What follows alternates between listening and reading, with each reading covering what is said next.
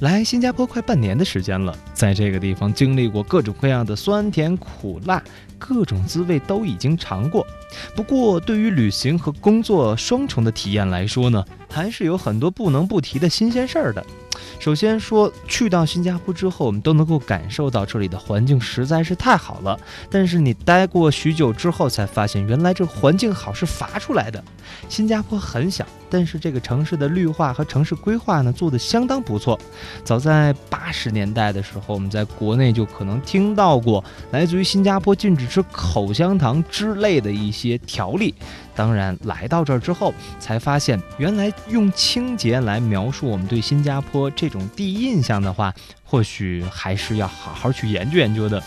因为这种好环境啊，是严厉的处罚规范出来的。首先，在新加坡呢，在公共的场所，比如说像公共汽车、剧场、影剧院、餐厅和装有空调的商店、政府机关，都是明文禁止吸烟的。如果你触犯了条例，要罚款喽。您再比如说，如果在公共的厕所当中方便之后不冲水的话，也是要被罚的。当然，如果在地铁当中喝饮料，要被罚款，随地吐痰更要罚款，而我们爱吃的香口胶更是根本就不让被带进新加坡的。如果你在哪儿嚼着口香糖的话，就一定会被罚款的。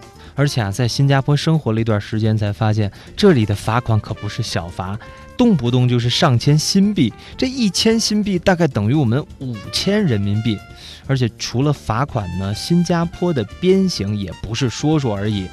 可以这么说，新加坡的好环境，从某种角度上来说，真的是罚出来的。尽管说在新加坡，我们首先感受到的是那种明文禁止的条例，但是呢，我觉得在这儿同样我们享受到了高品质的生活，而且新加坡的高品质生活不是吹出来的。首先呢，可以从交通体现出来，比如说像上班的地方和住的地方是有一段距离的，但是我从来没有遇到过迟到的情况，而这也就要归功于新加坡世界闻名的交通管理了。另外，在新加坡上路的汽车也是要拥有拥车证的。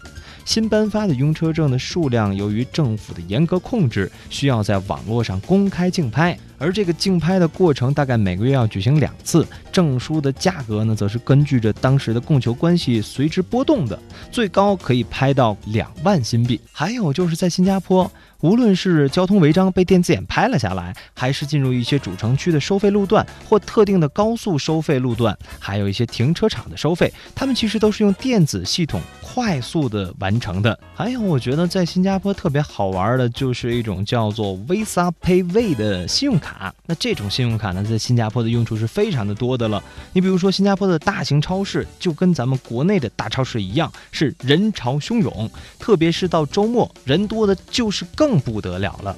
不过，因为他们有先进的支付系统，所以排队的时间也不会太久。刚刚我们提到的那种叫做 Visa Pay Wave 的信用卡，就是非常便捷的一种支付手段。那么您在消费的时候，只要拿着这个卡，在特定的仪器上刷，那么一刷。丢的一声，你的支付其实已经就完成了。而且，如果你要是去马来西亚旅游的话，你会发现，原来新加坡的这种信用卡在马来西亚也是开始普及开来了。当然，在新加坡的高品质生活还是吃出来的。由于新加坡实行自由经济，推放开放的贸易制度，那么新加坡是世界上享有最低通货膨胀率的国家了。因此，新加坡人生活的水平也是相对比较高的。在新加坡，说到吃。这里的口味呢，就和咱们国内的南方差不多，而这一点也是因为新加坡大部分的华人是来自于广东和福建一带。当然，在新加坡也有油条、豆浆买，只不过油条价格有点贵，两块五新币一根儿。当然，在这儿还能吃到不同种类的餐饮，比如说像中餐、印度餐、日本餐、西餐，哎，都有卖的。